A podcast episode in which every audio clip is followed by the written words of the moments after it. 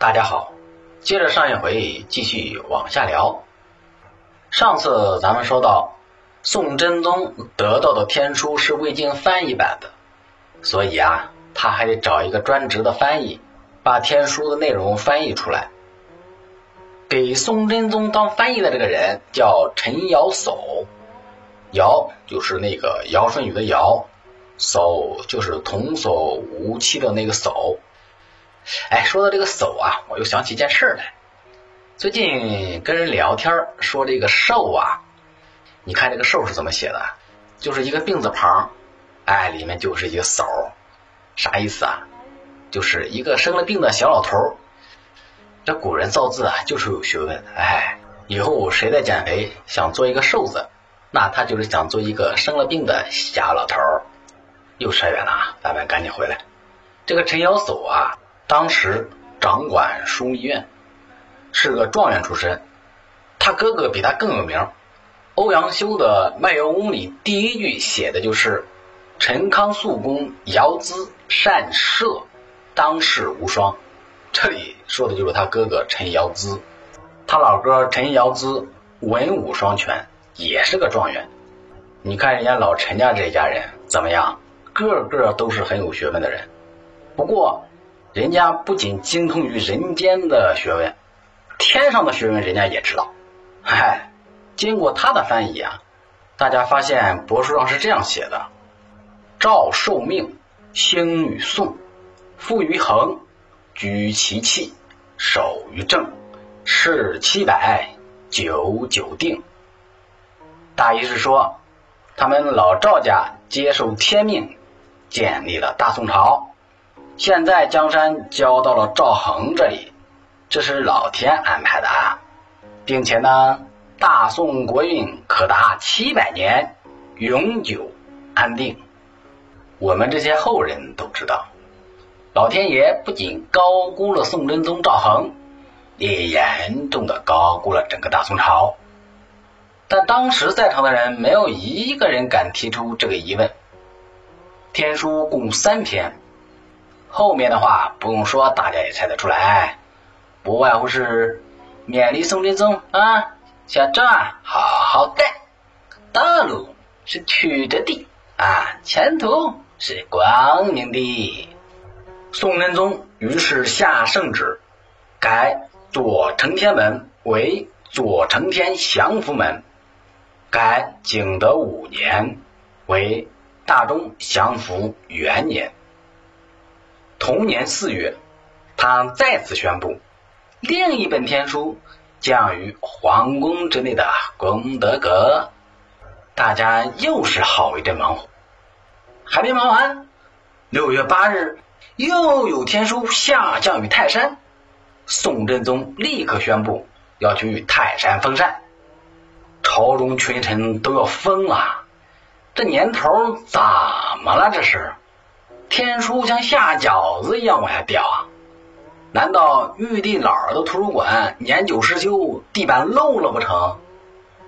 有句话是怎么说来着？上有所好，下必甚焉。据后来的史书记载，自天书一起，四方共愚者日多，帝好之弥毒。自天书事件以后。天下四方现祥瑞的比比皆是，宋真宗见了，开心的跟猴子见了香蕉一样，以致一国君臣如病狂然。有献媚的小人，自然也有正直的君子。当时的龙图阁世志孙氏就提出了不同的意见。此人是头有名的儒学犟驴，他引用孔子的话。硬邦邦的对皇帝说：“天何言哉？岂有书也？老天说过什么呀？竟然还有书？你忽悠谁呀你？你你你你你你打人不打脸？你知不知道？你这个老东西！你你你给朕等着！”宋真宗给气得当场直翻白眼，差点就给死过去了。还好，宋朝祖宗传下来的规矩是，不杀文臣，否则啊，宋真宗肯定当场宰了这个不识时务的老古板。这事情啊还没完，大中祥符五年十月，也就是公元一零一二年，宋真宗幸福的告诉大家：“俺又做梦哩，梦里头俺终于知道是谁给俺送的天书了。”大臣们山呼万岁，拜伏在地，习惯性的向他道贺。贺完。大家站起身来，心中暗想：“哼哼，先听听这货这次又是怎么个扯法。”纵然大家都做了心理准备，但还是被宋真宗这个不要脸的吓了一大跳。原来啊，他在梦中得知，那头戴星冠、身穿绛衣的神人啊，不是别人，就是他赵氏的始祖。哎。先令汝祖赵某受汝天书，再令建汝如唐朝供奉玄元皇帝。大家这才明白过来，哦，原来这无赖是想学唐朝皇帝那样攀门高亲呀。于是每个人心里都琢磨着怎样才好顺杆往上爬。第一个接到皇帝抛过来的球，但皇帝里的梦信息量实在太少，大家根本抓不到头绪。拍马屁多少也得拍出点水平吧？乱说一气，万一和皇帝的梦不吻合，岂不是擅自替他老赵家乱找了一个祖宗啊？啊，不行不行，这样风险系数实在太大。所以大殿之上。每个人都默然。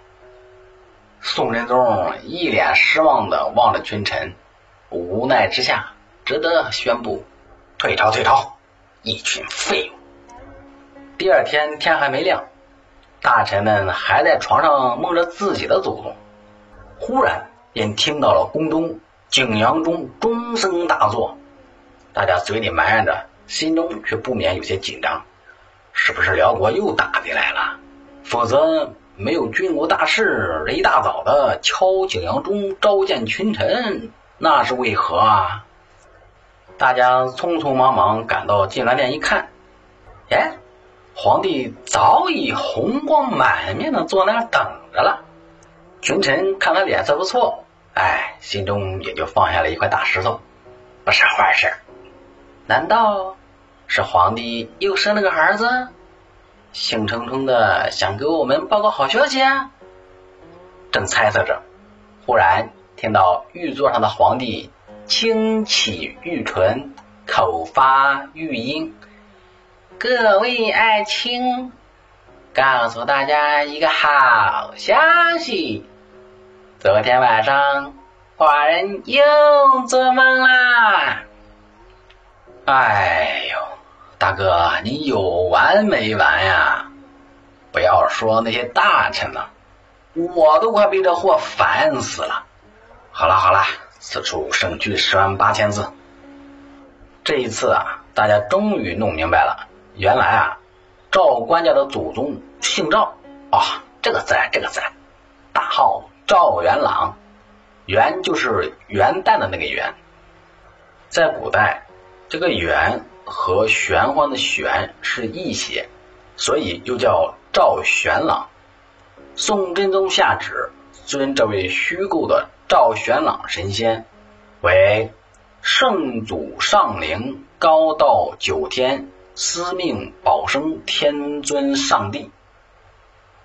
这里顺便说一句哈，这个道教和佛教，大家都知道这两家经常闹矛盾，但有一点是一致的。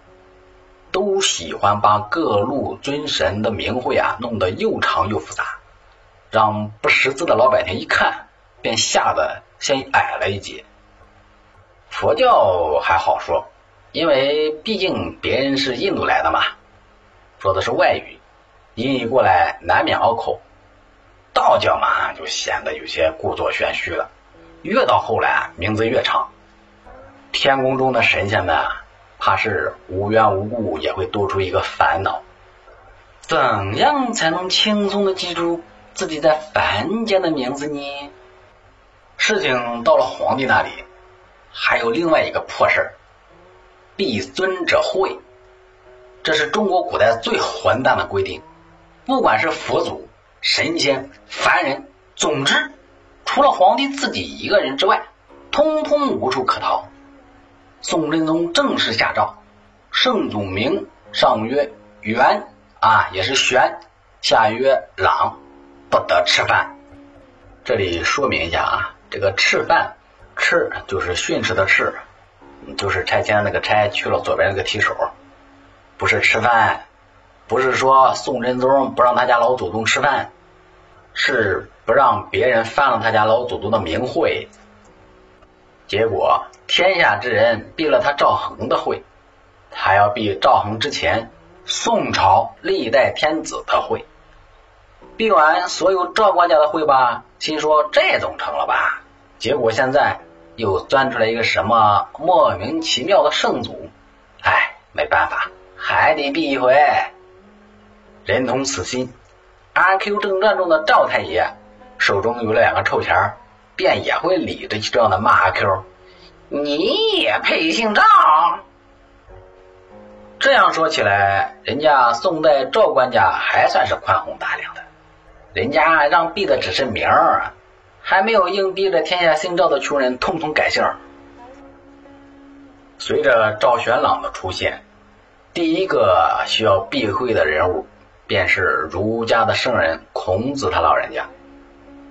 宋仁宗那年泰山封禅的时候，顺便去了一趟曲阜，临走前嘴贱，封孔子为玄圣文宣王。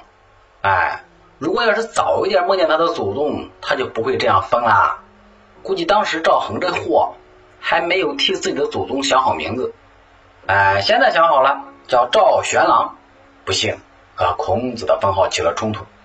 宋真宗现在发现了自己先前的这个疏忽啊，只得下令改封孔子为至圣文宣王，从玄到至，无意中替孔子他老人家升了一格，所以后一个封号一直叫到现在，也算是无心插柳柳成荫的一段。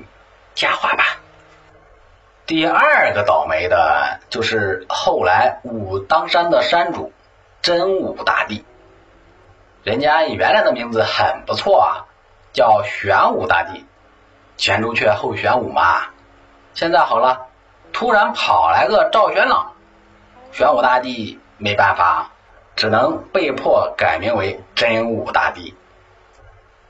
第三个倒霉的便是人间的著名大将，此人姓杨，名延昭，人称杨六郎的那位。其实他的真名叫杨延朗，后来一看真武大帝都扛不住，自己也只好乖乖的、自觉的把“朗”字换掉，变成了同义的“昭”字。那么赵宣朗。是何方神圣呢？